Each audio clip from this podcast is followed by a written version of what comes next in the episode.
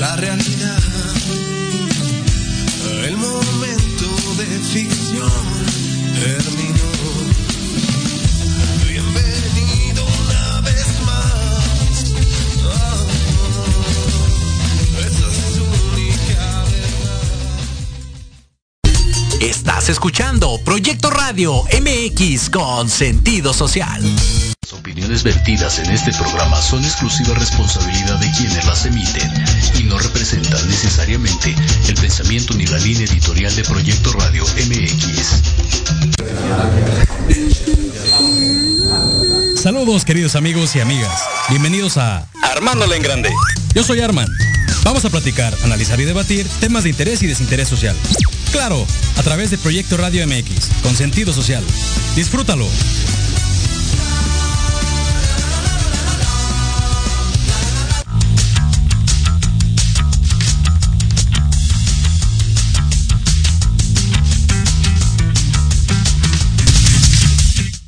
Muy buenas tardes, queridos amigos. Bienvenidos a Armándola en Grande.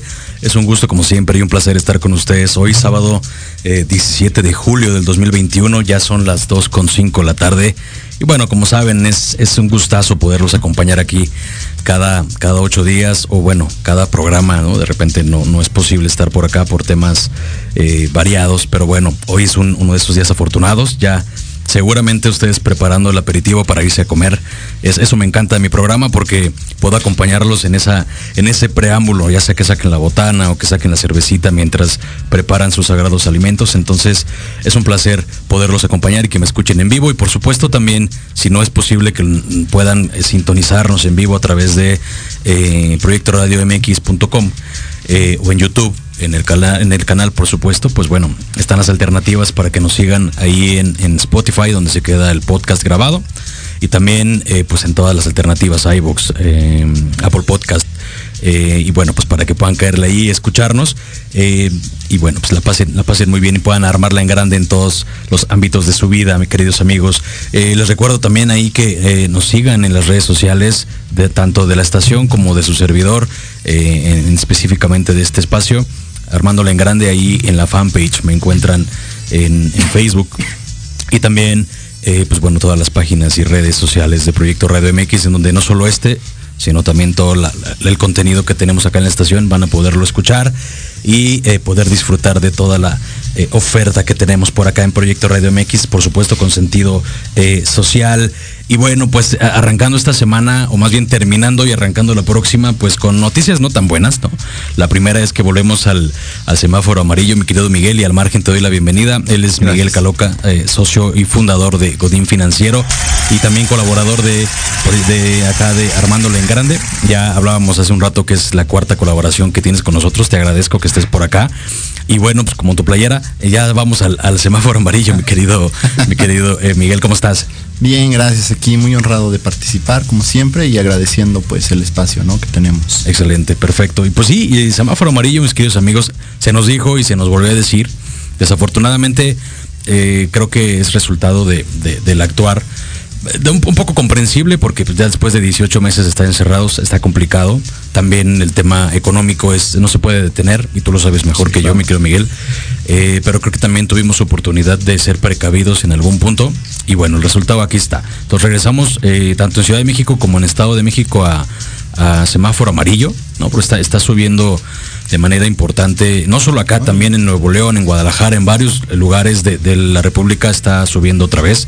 No hay que echarlo en saco roto, está complicado, aunque la otra noticia es que los treintones como su servidor ya nos vamos a poder vacunar en la siguiente semana. Entonces eh, se, se juntan las dos situaciones, el semáforo amarillo con la vacuna. Yo invito a todos ustedes, queridos amigos que nos escuchan, eh, que, se vacunen, que no lo dejen de lado. Ya hace ocho días que tuve el, placer de, platicar con un buen amigo y platicaba de, cómo le fue a él. Él, él fue eh, una persona que tuvo COVID y escuch- si tuvieron la oportunidad de escuchar, pues se dieron cuenta que no es, no es un juego, ¿no? Creo que ya todos lo tenemos claro. Entonces vamos a vacunarnos. Ya Miguel te tocará en las próximas semanas, esperemos, o tal vez a finales de- del mes. Eh, pero bueno, pues confío en que, en que siendo un, un- un hombre sensato, lo vas a hacer y te vas a vacunar, mi querido amigo.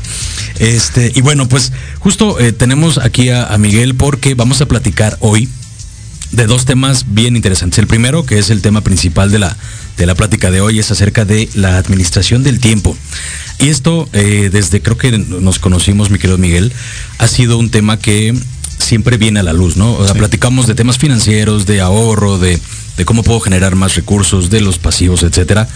Y terminamos yéndonos hacia, eh, bueno, es que no tengo tiempo. Esa es como la No. conversación de la gente, ¿no? Entonces, ¿cómo ves este tema, mi querido Miguel? Eh, yo considero que es natural que terminemos hablando del tiempo, porque al final del día, aunque no lo sepamos directamente, muchas veces eh, indirectamente o incluso intrínsecamente, sí sabemos, in- intuimos que el tiempo es nuestro recurso más valioso. Por lo tanto, siempre terminamos hablando de esto que dice, no tengo más tiempo, ¿no? ¿Por qué no tienes más tiempo? Porque es un recurso en extremo escaso. O sea, tú y yo cuando nos despertamos en punto de las 12 tenemos las mismas 24 horas, la misma cantidad de minutos, la misma cantidad de segundos. ¿Qué va a ser la diferencia? Cómo los utilicemos. Y por ejemplo, a mí me pasa mucho con mis amistades que ellos, por ejemplo, son mucho de eh, trabajos de hora nalga, ¿no? Entonces, pasan jornadas larguísimas dentro de sus empleos. También a veces trabajan los sábados, a veces inclusive los domingos. Y, por ejemplo, yo soy una persona que tú puedes invitar a desayunar y muy probablemente te voy a decir que sí. O me puedes invitar a comer, también te voy a decir que sí. A la gorra ni quien le corra, Sí, ¿no? claro. O sea, a la comida ahí está. Pero aquí el punto es que justamente a mí me gusta mucho tratar esa libertad que tengo eh, acerca de la administración de mi tiempo, ¿no? Porque a pesar de que yo trabajo, tengo un empleo de medio tiempo, eh, la realidad es que mis horarios son muy flexibles porque yo mismo los manejo con base en qué? Con base en los resultados que voy entregando. Y muchos amigos me dicen, pues es que tú encontraste ese empleo. Pero claro que no. No, la, la diferencia entre tú y yo está que yo desde que empecé a trabajar en la universidad, yo viví mi primer empleo, mi primer empleo fue un infierno. Según me pagaban bien, un día hice el cálculo de dividir las horas que trabajaba contra lo que me pagaban, no me pagaban bien. Lunes, martes, miércoles, jueves, viernes, sábados también trabajábamos. Y fíjate el descaro, ¿no? O sea, era de medio tiempo y trabajaba seis o siete horas al día. Medio tiempo, ¿eh? O sea, entraba a las siete y media de la mañana, salía a las cuatro y media de la tarde. Cuando me dejaban salir a la hora que me tocaba. Porque normalmente no, no, no, te quedas hasta las 3, te pones la camiseta. eh, y yo siempre he tenido mucho esa pelea con la forma en la que se ve el empleo en México, ¿no? O sea, he llegado a tener, por ejemplo, antes de la pandemia me dieron una oportunidad laboral muy buena, con muy buen salario, pero el horario estaba brutal. O sea, el horario era de las 8 de la mañana, 8 y media de la mañana, a las 7 de la noche. Dos horas de comida, ¿no? Le dije, o sea, quítame las dos horas y, y aún así no, no puedo, ¿no? Claro. Realmente no puedo. Valoro mucho mi tiempo, porque mi tiempo es mi recurso más preciado. Y, y me llama mucho la atención, o sea, cuando la gente dice no tengo tiempo, eh, yo generalmente los regaño. Les digo, a ver, ¿realmente no tienes tiempo? O lo que tú me quieres decir es, no es mi prioridad. Porque, o sea, claro que para, para estudiar, para leer un libro, para escribir un libro, para poner tu canal de YouTube, claro que no tienes tiempo. No, pues, ¿de dónde voy a sacar más tiempo, no? Exacto. Eh, pero ¿qué tal va la tercera repetición de How I Met Your Mother, no? O de Game of Thrones, o la serie que te guste, la serie que te guste. Así es. Eh, ¿Cuántas películas ves en la semana? Eh, y no te estoy diciendo que no lo hagas. Para lo que voy es, al menos hay que ser honestos en decir, eh, no es mi prioridad, ¿no? O sea, ya cuando tú empiezas a cambiar esa forma de hablar, y dices, no es mi prioridad, o te das cuenta, por ejemplo, que realmente no tienes tiempo para ti, wow. O sea, te pega bien fuerte esa, esa cosa. A mí, a mí me pegó muchísimo en mi primer empleo que un día me di cuenta que tenía, ¿qué te gusta? Seis horas de domingo disponibles para mí. Y eso si no salía algo familiar. Eso si no salía otra cosa dependiente del trabajo o de la escuela. Yo trabajaba y estudiaba al mismo tiempo. Eh, y te lo prometo, o sea, lloré de frustración y dije, ¿sabes qué? No puedo continuar así, ¿no? Sí, claro. Entonces, Y, y creo que eh, eso que comentas es, es bien cierto y en tu caso, eh, vaya, no tienes familia, no tienes hijos y de alguna manera el tiempo para ti, ¿no? Pero incluso sucede con, con personas que ya tienen familia. Claro. Que en esa narrativa que, que nos creamos muchas veces de requiero salirme a trabajar 10, 12, 14 horas para traer el sustento, que es bien válido, pero si te das cuenta, llegas eh, y voy, traigo, traigo eh, el ejemplo de un muy buen amigo que le mando un saludo y él, él sabrá quién es si está escuchando este programa. eh, que me contaba, es que sabes que yo me, me iba a las 5 de la mañana, salía de casa ya para llegar a las 8 de la mañana al lugar porque iba desde el norte hasta Sí, el sur. claro. Después desde las 8 hasta la, me iba a ruta, terminaba eh, a la ruta a las 11, 12 de la noche y de ahí regresate a, a tu casa en el último metro, ¿no? Aparte, en el último metro ya llegas a tu casa una Y eres un invitado en y tu eres casa, un ¿no? invitado, O sea, pero aparte llegas, pues ya no están tus hijos despiertos, ya tu esposa está cansada esperándote. Y, y él, él terminó eh, diciendo, sabes que esto no lo quiero para mí, porque ni siquiera es que tenga tiempo ya para mí, no tengo tiempo para nada, ¿no? Ni siquiera para dormir cuatro horas bien, Sí. ¿no? Entonces, ¿cuántas veces, eh, hablando específicamente de, de los trabajos que son sumamente excesivos, que te dan un salario competente, pero que realmente te roban el, el- el más valioso de los recursos que tenemos, que es el tiempo, ¿no? Ahora bien, por el otro lado, ¿y de dónde viene todo esto? El precedente es que tanta gente o muchos, eh, sí, mucha gente se vende esta historia de es que no tengo tiempo para poder generar otra cosa, no tengo tiempo para leer, no tengo tiempo para prepararme, ¿no? Cuando, como bien comentaste, el tiempo siempre está ahí. Son 24 horas al día. Es un buffet de 24 horas que tú decides si de ese buffet tomas 6, tomas 8, te duermes 15, ¿no? Es, es muy similar a- al ahorro, ¿sabes? O sea, es como el, no puedo ahorrar. O sea, no puedes ahorrar. Eh, eso se vale, por ejemplo, y esto es algo que siempre sale, ¿no? O sea, cuando tú le dices a la gente que realmente puede ahorrar, siempre te salen con el comentario de que estás diciendo que el pobre es pobre porque quiere. Y no estás diciendo eso. Porque vamos a hacer la anotación de una vez, o sea, pirámide de Maslow. Primeros dos niveles, que es seguridad, alimentación, si no los tienes cumplidos, no puedes tener, eh, es muy difícil, es mucho más difícil si puedes llegar a tenerlos. He conocido casos de gente que sí lo tuvo, pero es muy complicado que cuentes con objetivos financieros, ya no en el largo plazo, en el corto plazo, ¿no? O sea, ahí te la compro. Sí.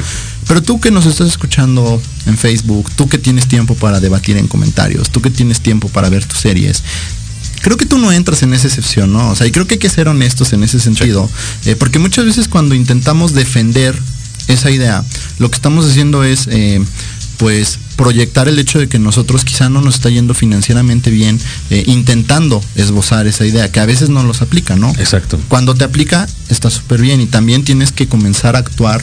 ¿Para qué? Pues para transformarlo, ¿no? O sea, quejándonos no vamos a llegar a ningún lado. Yo se los digo siempre en la página, eh, el juego del dinero está diseñado para que las personas comunes, las personas que no nacimos en la alta cúpula, lo perdamos. Y está muy bien diseñado, o sea, en serio lo puedes perder rapidísimo.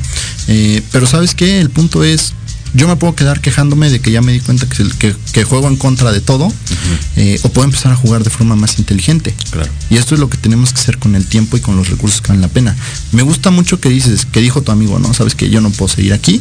Se da cuenta de que el tiempo es más valioso. Claro. Y, y no solo el tiempo, hay cosas más valiosas. Tus relaciones, tu, Tu salud. salud, sí. O sea, hay una frase ahí del Dalai Lama, ¿no? Que dice, eh, curioso animal es el hombre que pasa toda su vida intercambiando salud por dinero y al término de ella intenta intercambiar el dinero para recuperar su salud. Y, y claro, o sea, ya cuando llegas a un punto en el que emocionalmente inclusive ya no estás bien, eh, y eso es algo bien castigado en México, ¿no? O sea, eh, tú no puedes renunciar diciendo, oye, no me quisiste pagar mis vacaciones, me voy, ¿no?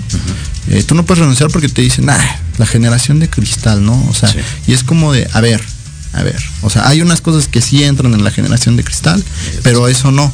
¿Eso por qué no? Porque son tus derechos laborales, o sea, es. y el hecho de que tú los exijas y te vayas, a- le va a hacer entender a la empresa que algo está haciendo mal y que no va a crecer hasta que empiece a hacer bien las cosas, ¿no? O sea, esa típica amenaza que te dicen, hay muchos que quieren tu empleo, tu empleo ¿no? Dices, pues sí, o sea, pero tu rotación laboral está altísima. Y, y ¿sabes eso qué significa? Que tu empresa no va a despegar. O Exactamente. sea, ¿quieres correrme? ¿Quieres tratarme así? Está bien.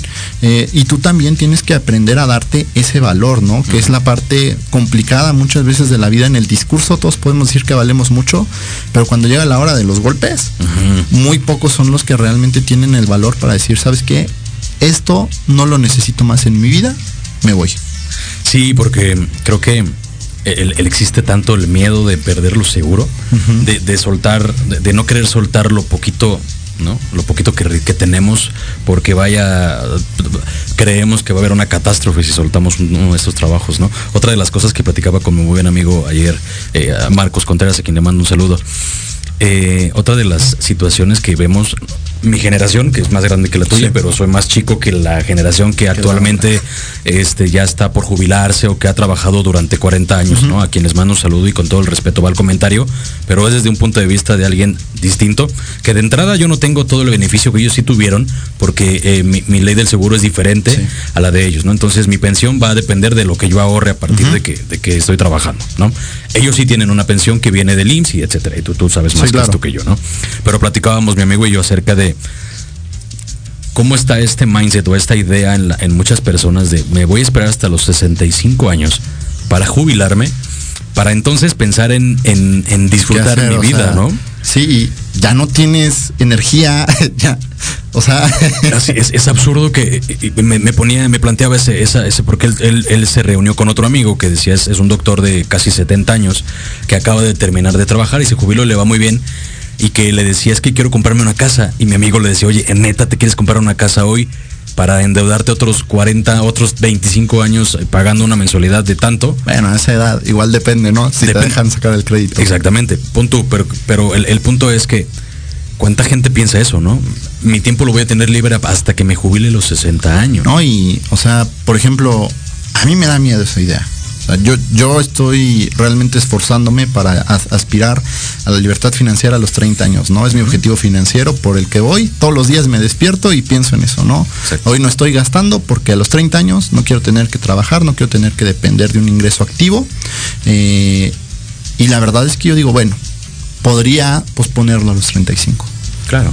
Pero los 40 ya no, los 50, los 60, o sea, ¿qué estás haciendo con esos años? Y sí, me gusta mucho lo que comentas porque esa parte del mindset, Sí. justo ayer en el blog de Godín Financiero eh, saqué un artículo que se llama Mentiras financieras que te contaron tus papás, ¿no?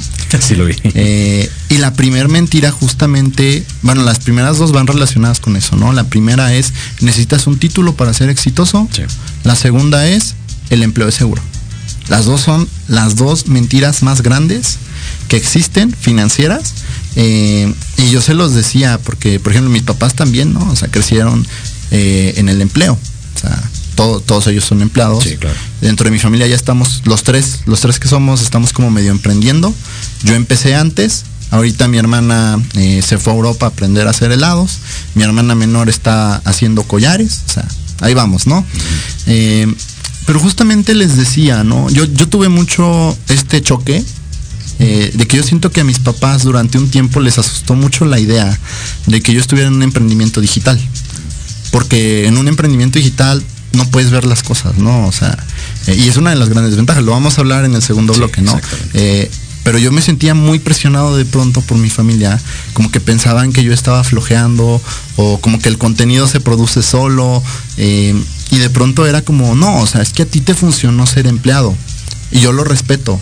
Sí. Se vale, hay gente a la que todavía le funciona ser empleado por su forma de ser, o sea, yo conozco mucha gente que, te lo juro, nació para ser empleado, ¿no? Y, y sabes que, hablando un poco de tus papás, que seguramente son muy similares a la edad de mis padres, creo que ellos tuvieron la ventaja de estar en una época diferente. Claro. O sea, si hablamos de los 80s, 90s, en donde las empresas eran, no había tanta rotación. Sí, eh, económicamente, estábamos en otro momento. Exactamente, había menos demanda. Hoy, si tú analizaras la gente que hay de 21 hasta 50 años compitiendo por el mismo puesto en algunos casos, es, No, es fíjate- absurdo. Fíjate que yo revisé unas cifras de la OCDE y, por ejemplo, se supone que más del 50% de la gente que tiene un título gana 6 mil pesos. Imagínate. O sea, y, y ahí se rompe la mentira. O sea, ¿cuál mentira? La mentira de que un título, antes sí, o sea, antes sí un Sí. título te garantizaba un A ese gran iba mi sueldo. punto. Eh, Ellos, ellos te podrían decir, es que el sueldo es seguro y un trabajo en una empresa es seguro, porque para ellos sí fue. Para ellos lo fue. Pero claro. eh, existe la realidad de que ellos ya no están viendo nues- nuestra realidad, Sí. en donde las empresas ya no ofrecen eso. Y el consejo que te da alguien no necesariamente es el mejor consejo para ti. Exactamente. Muchas veces el consejo, cuando damos consejos tenemos que ser muy quisquillosos con entender que no nos proyectemos, ¿no? Exacto. O sea, yo por ejemplo no puedo darle consejos de inversión a alguien sin conocer su perfil de inversionista. Porque yo le digo, le doy un consejo y de pronto ya lo tengo muriéndose de ansiedad al pobre, ¿no? Por supuesto. Eh, por el nivel de riesgo que yo manejo versus el nivel de riesgo que él maneja, ¿no? Sí. Eh, pero esto es básico, o sea, y, y yo lo digo al inicio del artículo, les digo, o sea, este artículo no viene con un objetivo de, de que vayas a castigar a tus papás, Sí, ¿no? claro, o sea, tienes que entender que los papás, yo, yo creo genuinamente que los papás hacen lo mejor que pueden Por supuesto. para darnos lo mejor, eh, pero lo que ellos creen que es lo mejor a veces no es lo mejor para nosotros, ¿no? O sea, porque vivieron otra época, porque tienen otras ideas. Eh, mis papás, o sea, por ejemplo, cuando les empecé a explicar cómo ganaba dinero por YouTube, yo creo que mi, mi papá todavía no me entiende, ¿no? Sabe que gano dinero a través del canal, Sí. eh, pero como que se queda así como de, bueno, pues está entrando lana, ¿no? O sea, Exactamente. eh, ¿por qué? Porque el esquema digital es algo que a veces se les complica, ¿no? Así es. Eh, pero este tema, o sea, por ejemplo, este tema relacionado con el tiempo nos indica, por ejemplo, que eh, la forma en la que la forma, la, la forma de ver el mundo va cambiando conforme piensas, ¿no? Sí, Eh, y, y tenemos que entender esto, o sea, tenemos que dejar de, primero, de menospreciar al empleado, porque muchos de los emprendedores, inversionistas, dueños de negocio, ay, es empleado, ¿no? O sea, relájense un buen, o sea, No, son y- formas de Y, y sabes que yo creo que muchos de los emprendedores eh, de la de la Lo media fueron, lo fuimos lo fueron. empleados. Sí, yo, yo fuimos porque ah, digo Sí, lo fuimos, lo a partir- fuimos. ah, yo tiene poco que dejé de ser ya empleado y, y me dediqué, estoy dedicándome a mi emprendimiento, a, a mis negocios, ¿no? Y fíjate que ayer algo muy curioso estaba con mi papá y le dije, oye, pues, hay un negocio de este tema y lo primero que le vino a la cabeza fue, oye, ¿y eso es legal? No, yo, claro que sí, ¿no? Por supuesto que es legal y que, o sea, todo, ¿no? Y- pero, pero hablabas también de tu papá, ¿no? Que no entiende cómo generas dinero a través de una plataforma digital. Creo que tiene que ver también con su generación, ¿no? Sí, y con claro. ese miedo que de repente se han, ah, conforme van pasando los años, o esos mitos que se van creando de solamente las grandes corporaciones pueden hacer esto, ¿no? Alguien, alguien eh, común y corriente como nosotros no, y no es cierto. ¿no? Eh, lo mismo pasa con el tiempo. Actualmente, pues no necesitas trabajar 45 años para que te puedas jubilar con una pensión. Si a los 30, 40, a los 20, como en tu caso, este, quieres a partir de los 30 tener libertad financiera y, y tener un colchón de dinero o de inversiones o de pasivos este, que te generen ingresos para que puedas vivir de manera libre, ¿no? Y hay que entender que hay una diferencia entre el esfuerzo bruto y el esfuerzo inteligente. O sea, yo soy una persona bien floja. Me gusta el esfuerzo inteligente. Claro. O sea, no, no me gusta trabajar muchísimas horas. La realidad es esa, ¿no? Eh, pero muchas personas prefieren la idea del esfuerzo bruto porque es la que nos venden. O sea, nos venden la idea de que llegar es difícil. Y sí es difícil. O sea, sí te tienes que preparar muchísimo. Claro. Pero no es difícil en el sentido de que tienes que sudar todo el tiempo, ¿no? O sea, eh, y eso es algo que también tenemos que entender eh, y muchas veces tenemos que entender también cómo transmitirlo, ¿no? O sea, sobre todo a la familia, que pues en mi caso, por ejemplo, es con los que más peleas llegué a tener, ¿no? O sea, que les decía, sí estoy haciendo algo. Y fíjate, bien curioso, porque en el momento que saqué mi libro, me dejaron de molestar. En el momento que tenían algo físico, en lo cual proyectar que yo sí había estado trabajando, ya no me dijeron nada, ¿no? Eh, después de eso vinieron los cursos, vinieron otras cosas. eh, pero aquí lo importante es eso, y me gusta lo que dices de que las grandes empresas, ¿no? Que sí pueden hacerlo. Y, y a mí me pasa mucho que, por ejemplo, la gente me dice, ¿cómo haces tanto en un día, no? O sea, yo les digo, hice, do- hice dos videos, o sea, y así va la lista, pa, pa, pa, pa, pa, ¿no? Y me dicen, ¿pero cómo haces tanto? O sea, tus días son de 36 horas, ¿ok? Y les digo, no. O sea, mis días son de la misma cantidad de horas que tú. La diferencia es que yo, o sea, yo cuando trabajo, y mira que casi no lo hago, porque soy una persona, digo, flojilla, eh, pero en el momento que me pongo frente a la computadora para hacer un artículo, no me paro hasta que esté ese artículo. No me pongo a ver el Netflix, no me, si me llega una notificación del Messenger, una notificación del WhatsApp, no, estoy trabajando. Así lo hago. Y yo creo que esa es una de las estrategias muy buenas para hacer rendir tu tiempo, ¿no? Ya hablábamos hace un rato que el día tiene 24 horas. Eso no lo podemos cambiar. O sea, no, no hay magia para que un día tenga ya 26 horas. años. No, siempre hay 24 horas. Ok. ¿Cómo puedo optimizar mis tiempos? A lo mejor le invierto, y, y- y ojo, no, no quiere decir que dejes de ver Netflix, amigo, que me escuchas, o que dejes de ver este series o de. No, simple y sencillamente cambia la Lo estrategia. Dosifícalo. Si sabes que si le metes tres horas a ver una serie, pues ve una, una hora y media. Y esa hora y media que te queda, hazte, hazte un blog, lee un libro, este. Y fíjate que aquí hay que entender el valor que tiene eh, el posponer la gratificación. O sea, porque ver Netflix, eh, comprar ahorita comida chatarra, o sea, todo eso es una gratificación instantánea, lo que la sociedad de consumo todos los días nos expone y, o sea, nos bombardea, ¿no? eh, nuestros amigos Eh, mercadólogos. Exacto. Pero en el momento en el que tú dices, basta, estoy pensando en el largo plazo, o sea, quizá el día de hoy no voy a ver Netflix, pero ¿sabes qué? Voy a poner mi canal, voy a poner este negocio, voy a, voy a hacer algo que me va a permitir que en un año yo pueda ver Netflix. O sea, yo, por ejemplo, yo tengo una administración del tiempo muy buena que me permite disponer de muchísimo tiempo. Pero no te cuento cuánto trabajé antes, ¿no? O sea, para sacar adelante todo lo que tengo ahorita. Claro. Eh, pero siempre lo hice consciente de qué? De que el día de mañana yo iba a tener beneficios. No fueron dos meses, no fueron cuatro meses. O sea, mucha gente se rinde en ese, en ese plazo, ¿no? O sea, Exactamente. fue mucho más tiempo. Exactamente. Entonces, muy rápidamente, de las estrategias que la gente podría tener para optimizar su tiempo sería, uno, eh, reduce tareas que no te dejan eh, un valor agregado, ¿no? Por ejemplo, ver Netflix. Sí. Hablábamos que honestamente no te deja ningún valor agregado más que la satisfacción, relajarte en tu cama. Documentales serán la excepción. Exactamente. O pon tú que te regales hora y media, ¿no? La otra sería, yo, yo diría, haz una agenda de todas tus eh, necesidades o todos los eh, pendientes que tienes al día y ve panomeando, ¿no? Sí. Y la tercera, eh, pues delega probablemente, ¿no? Si tu, si tu tiempo se va en, en tu trabajo, pues a lo mejor con un compañero o a lo mejor con tu jefe o con tu secretaria, ¿no? Entonces, eh, vaya para ir acotando este tema. Nos vamos a ir a un corte, mi querido Miguel. Regresando, cerramos este tema y le vamos a dar muy- a- a- al tema bien interesante que es este tema digital que traes de tu blog, que me pareció sumamente importante platicarlo. Entonces, vámonos a un corte y regresamos aquí en Armando en Grande, mis queridos amigos. No se vayan.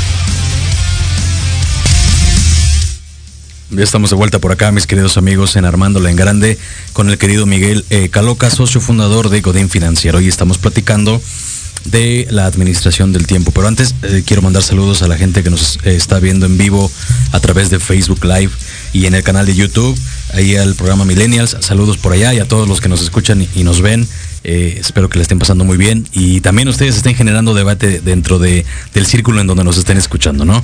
Entonces, ya para ir cerrando, mi querido Miguel, ¿cuáles serían tus tres, cuatro estrategias que podrías recomendar para empezar a cambiar esa, esa situación actual, ¿no? Si, si es que el amigo que nos escucha en su casa tiene broncas con el tiempo, ¿qué le dirías? ¿Cómo puede empezar a moverse?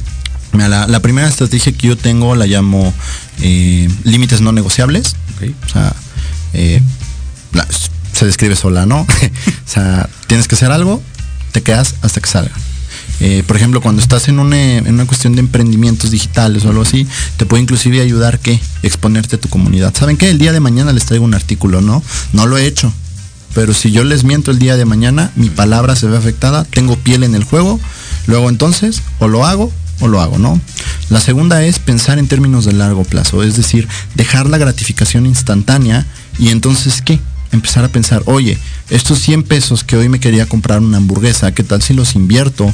Eh, y el día de mañana, pues quizá, digo, en un año tasa conservadora van a ser 105 pesos, ¿no?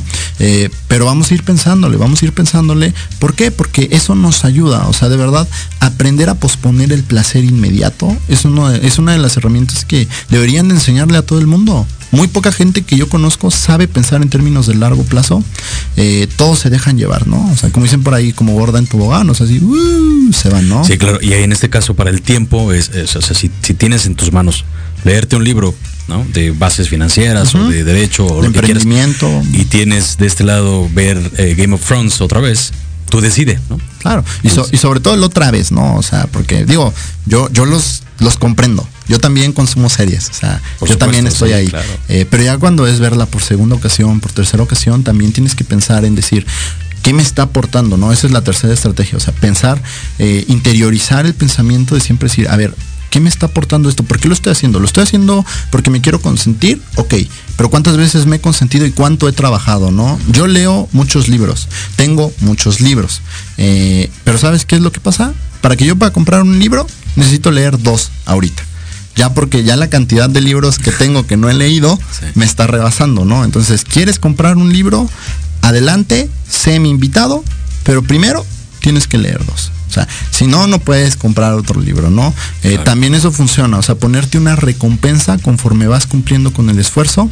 Eh, por ejemplo, ah, es muy, es muy famosa esta, esta imagen, ¿no? De un chico que tiene un libro y que pone barras de chocolate, ¿no? Cada que avanza cierta cantidad de páginas. Nada más hay que tener cuidado. eh, la edad en la que lo hacemos es muy importante. Hay por ahí una imagen también que se hizo viral de unos papás que le pagan dinero a un niño que lee por leer libros.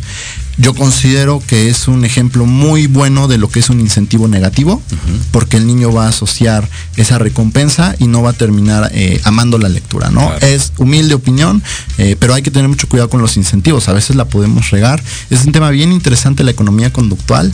La- igual lo hablamos después, eh, pero o sea, el tema de los incentivos hay que tener cuidado. Y la última recomendación que yo les daría con el tema del tiempo es que literalmente despierten. Esto es algo que los antiguos conocen como memento mori. Despiertas y todos los días date cuenta de que eres una persona muy afortunada, de que sigues aquí el día de hoy Sí. y que este día puede ser el último. Eso te hace rendir tus días, o sea, te hace pensar en cómo estás aprovechando tu tiempo, en lo que estás haciendo con él de una manera que muy pocas otras cosas pueden lograr. Y, y fíjate que ese es un, un, ah, despertar de conciencia bien complicado, ¿no? El, el hecho de, de ponerte en el plano real y decir, ok, hoy podría, toco madera, ¿no? Pero podría haber un accidente afuera y me toca a mí y ya me fui, ¿no? Entonces sí somos muy afortunados de despertar cada, cada, cada día y poder disfrutar al 100%. Y, y eso es algo que mucha gente no se vive así, no se vive en, en estar vivo. Y el estar vivo no significa que respiro nada más, sino el estar vivo significa aprovechar cada segundo, cada minuto del día, disfrutar la compañía que tengo, disfrutar las inversiones que tengo, disfrutar lo que estoy leyendo o lo que estoy estudiando y dar lo máximo siempre, ¿no? Los cuatro acuerdos dicen eso. Sí. Uno de ellos es eh, da tu máximo al 100% siempre, ¿no? Sí. Siempre, no importa qué hagas o no importa lo que el otro haga, tú da tu máximo al 100 porque puede que sea la última oportunidad que tengas para poderlo dar, ¿no? Entonces, ese me, me gustó mucho ese último. Sí, claro, es, es el, es el más útil, yo creo. Eh, y fíjate que también, o sea, hay que procurar un equilibrio.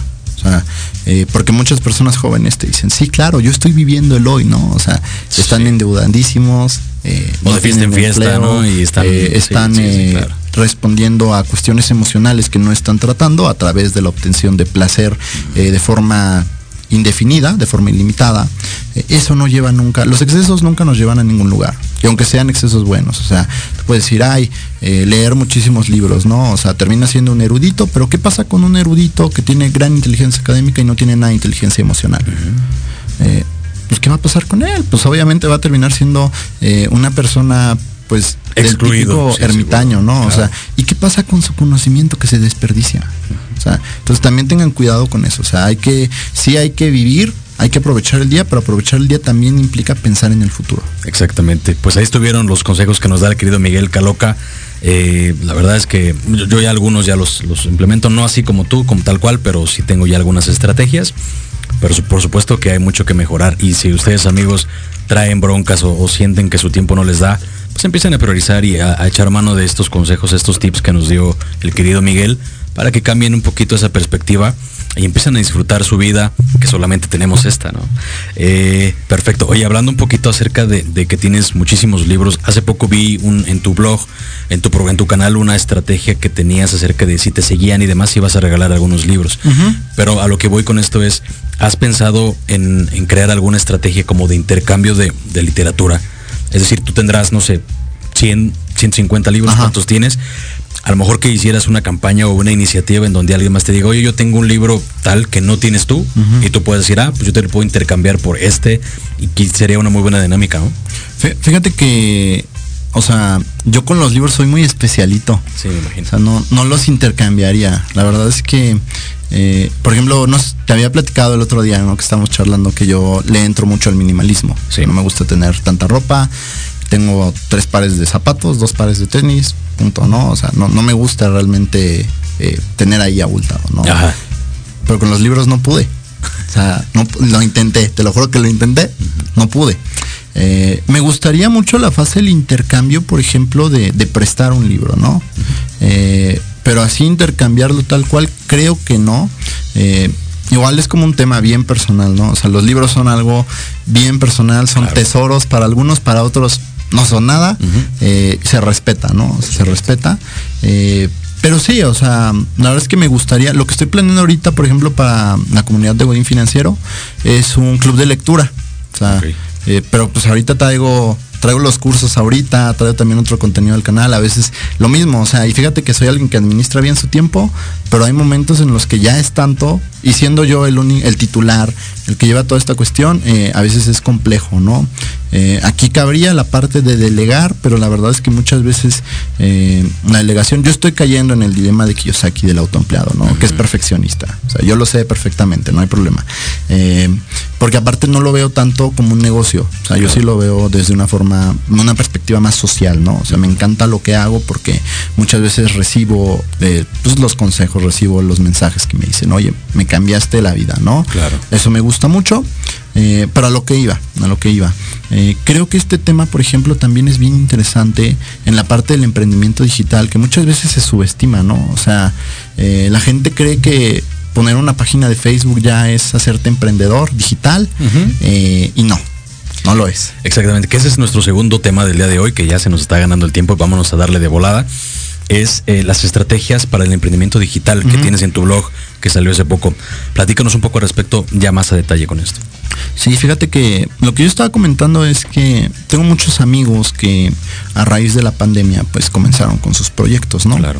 Ya, ya sabes, o sea, te envían el, dale like a mi página, ¿no? Si puedes invitar a alguien, eh, quieres colaborar, etc, etc, ¿no? Yo les decía, no, pues qué gusto, ¿no? Y les doy like, invito a mis amigos, etcétera. Eh, cinco meses después les pregunto, oye, ¿qué pasó con tu proyecto? Ah, pues ya, se llamaba, ¿no? Eh, 18 de 18. Cinco meses. Eh, y justamente yo dije, bueno, ¿sabes qué? Creo que hay algo aquí que están haciendo mal. Claro.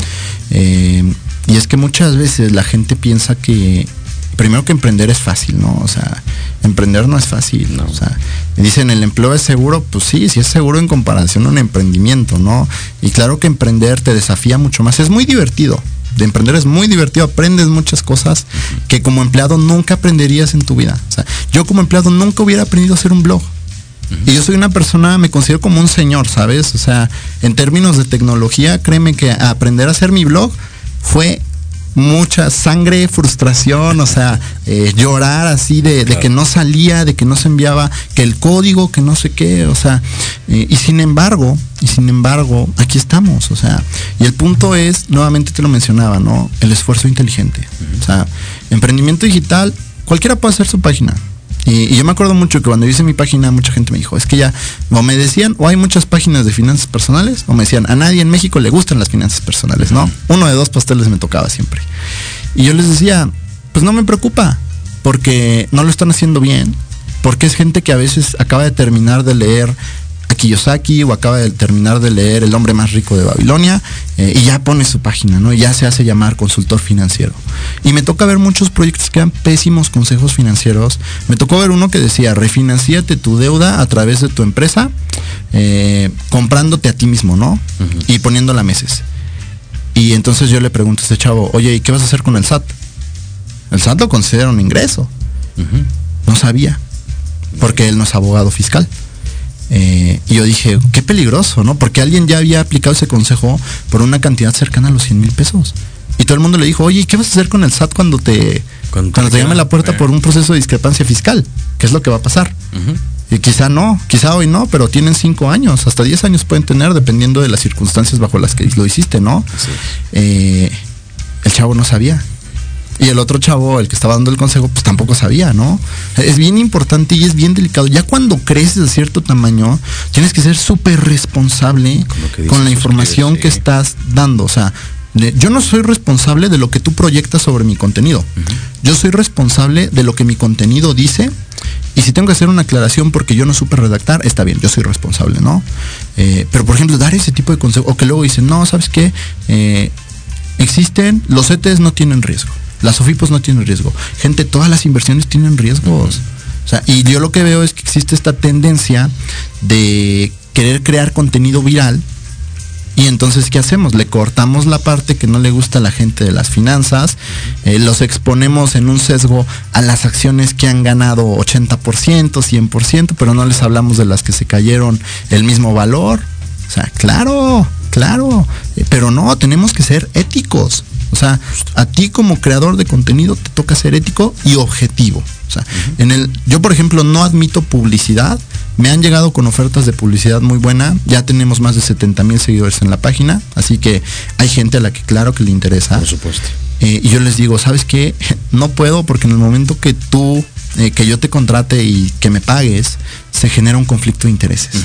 yo, yo trato de que no se genere, pero en el momento que tú me estás pagando a mí, se genera el conflicto de intereses y yo ya no puedo hablar de forma objetiva. Y mi, mi comunidad me sigue porque soy objetivo. O sea, nuevamente, hay que pensar a largo plazo. Si yo pensara en el corto plazo, ¿qué hago? Gracias por el dinero, ¿no? Por supuesto. ¿Y qué dice mi comunidad? Oye, íbamos bien, ¿no? O sea, ¿qué, qué estás haciendo aquí? Tú estás siendo coherente con tu palabra, ¿no? Exactamente, la congruencia es básica para disparar Sí, los claro. emprendimientos digitales, porque muchos hay distintos formatos, ¿no? Pero o sea, uno que se utiliza mucho, y a mí no me gusta mucho el personal branding. O sea, a mí no me gusta. Eh, siento que es como un tema muy de ego y muy de siempre tengo que tener la razón, ¿no? Claro. Eh, y la gente zen muchas veces es la gente menos zen, ¿no? O sea, la gente zen en Facebook, los buenas vibras, etcétera, normalmente son los peores, o sea, los peores que te puedes topar. Pero, por ejemplo, en el tema del emprendimiento digital, yo sí les digo, el contenido tiene que ser planeado. O sea, sí se vale subir un meme ocasional, ¿no? Chido. Pero si tú no planeas tu contenido, si tú no te preguntas a ti mismo, ¿qué le estoy aportando a mi audiencia? Claro. ¿Qué estás haciendo? Claro que no vas a despegar, claro, porque tu contenido no genera valor.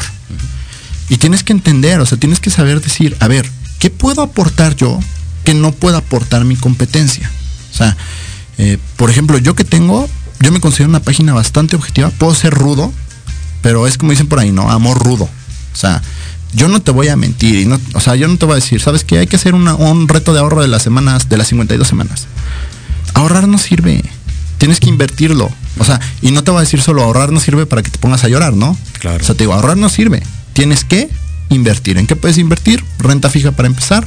¿Quieres mejores rendimientos? Tienes que invertir en tu formación financiera. No existe eso de, ay, voy a invertir en la bolsa y de pronto tienes muchísimo dinero, ¿no? O puedes tener mucha suerte, pero la suerte te puede jugar en contra en el momento que se va. Claro. te tira bien feo.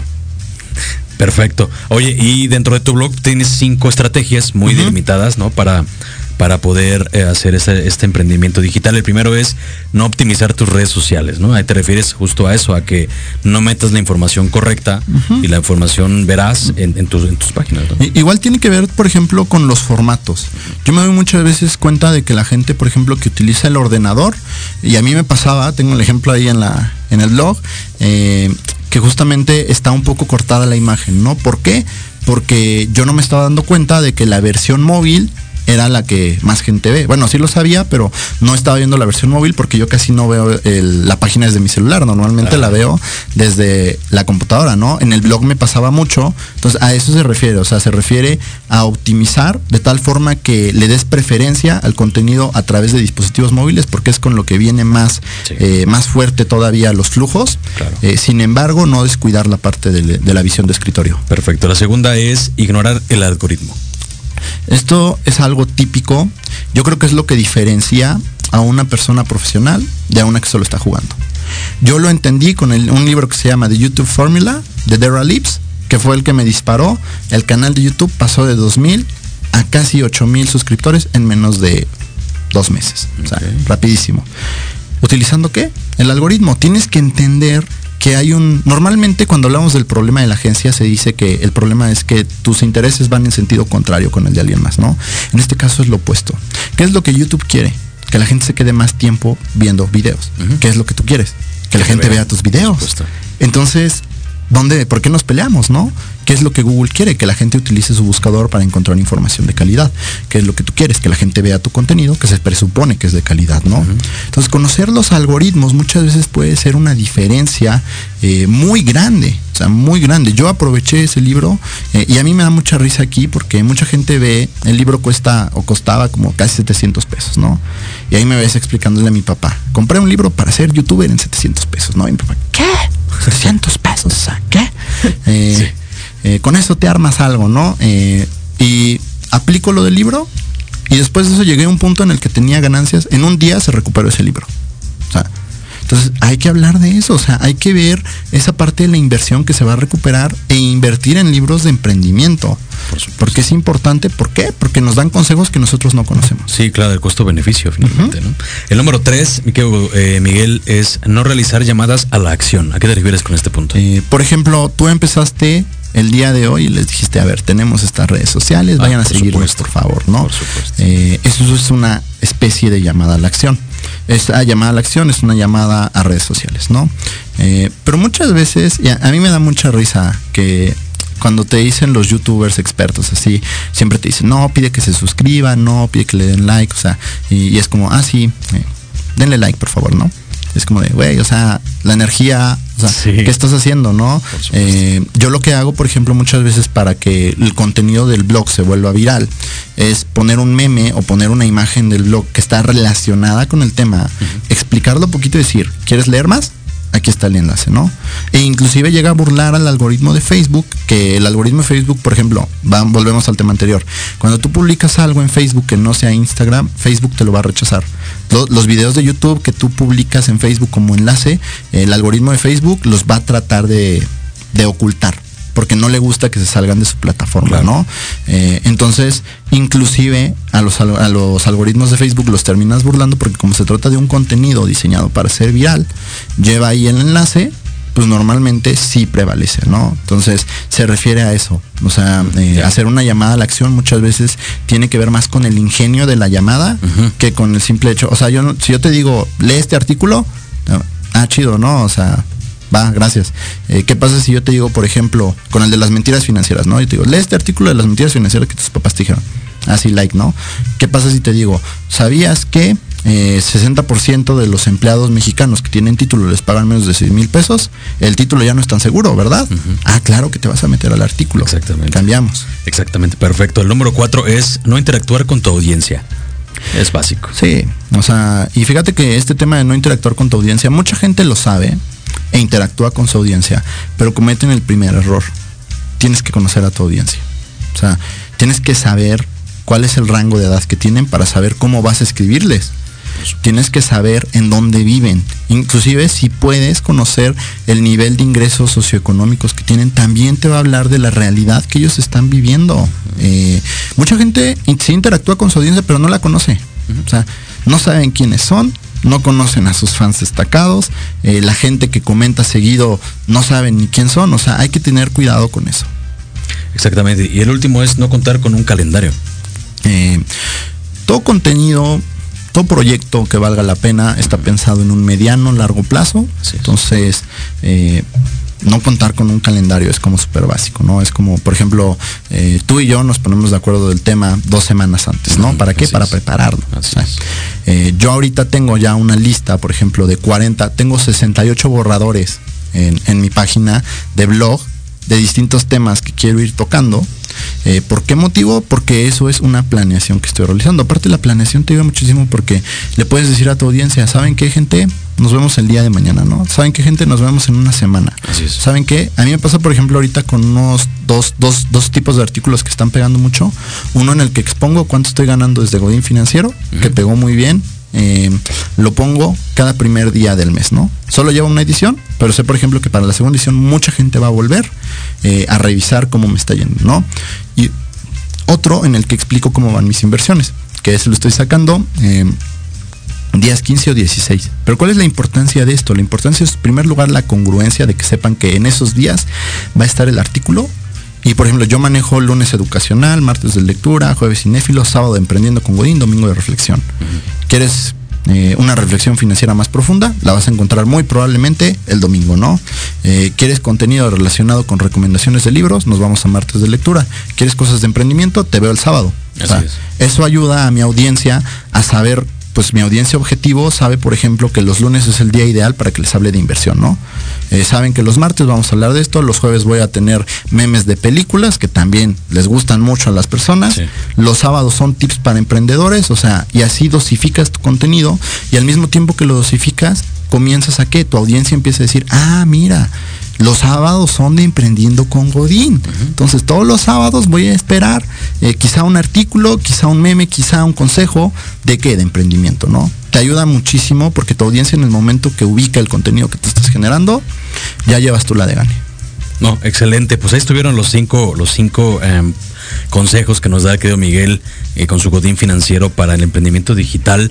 Eh, y bueno, todo esto se resume nuevamente al tiempo, ¿no? Finalmente, cuando organizas tu tiempo, cuando trabajas de manera adecuada con todos tus recursos eh, y los dosificas durante el tiempo que tienes y que le quieres invertir a cada uno de ellos, pues te da oportunidad de hacer todo este contenido, que cuando lo platicas se escucha así un mundo de contenido. Pero estoy seguro que tienes una gran administración de tu tiempo. Y ustedes, amigos, pues vaya, nos ven aquí, somos, somos eh, un, humano más, ¿no? Esto quiere decir que ustedes también pueden lograr adecuar sus tiempos, trabajar con ellos y poderles sacar fruto, ¿no? Y a pasar- a empezar a invertir, empezar a, emprender, Sí, a hacer sus blogs. Es paso a paso, o sea, hay que es. irlo viendo. Eh, por cierto, para los que quieran ver el blog es www.godinfinanciero.com.mx. Ahí están todos los artículos de los que he estado hablando. Eh, y entender. O sea, yo creo que muchas veces nos castigamos con esa idea de que tenemos que crecer rapidísimo, ¿no? O sea, eh, y me dicen a mí, es que yo ya quiero llegar a los 10 mil, ¿no? Yo le digo, yo llevo tres años, o sea, Sí, tres claro. años de aprender, tres años de fracasar, tres años eh, de entender cosas que no entendía al principio. Eh, y yo me acuerdo mucho, por ejemplo, hace poco vi a una amiga, ¿no? Que ella lleva otra página que se llama Siempre Animal. Yo soy súper fan de su contenido. Y me acuerdo, o sea, te lo juro que me acuerdo cuando ellos eran más grandes que nosotros. Yo los veía hacia arriba. Claro. Y al día de hoy yo doblo en likes a ellos. Ellos llevan dos años más que yo. Y justo cuando estábamos hablando le pasé algunos tips y le decía, es que yo estoy en un enfoque de calidad. O sea, Exactamente. El, el enfoque de calidad es lo que hace la diferencia para tus inversiones, para tu emprendimiento, para tu vida. Exactamente. Y bueno, pues disfruta el camino y es paso a paso, ¿no? Queridos amigos, mi querido Miguel, pues muchas gracias por haber estado otra vez acá en Armándola en Grande. Nos vemos el siguiente mes con otro tema bien interesante. Ya lo verán ustedes, amigos. Cuídense mucho, pásenla muy bien, disfruten su sábado y nos escuchamos en la próxima. Hasta luego.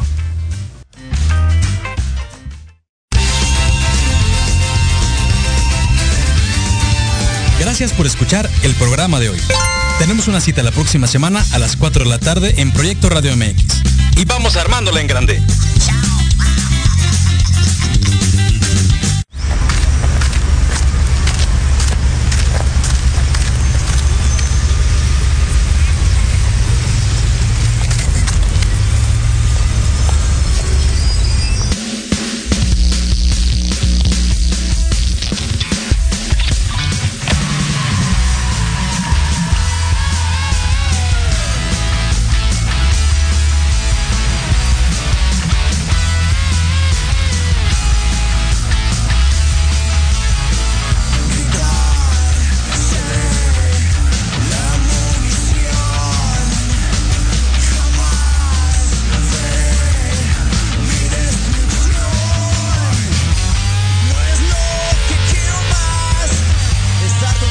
alone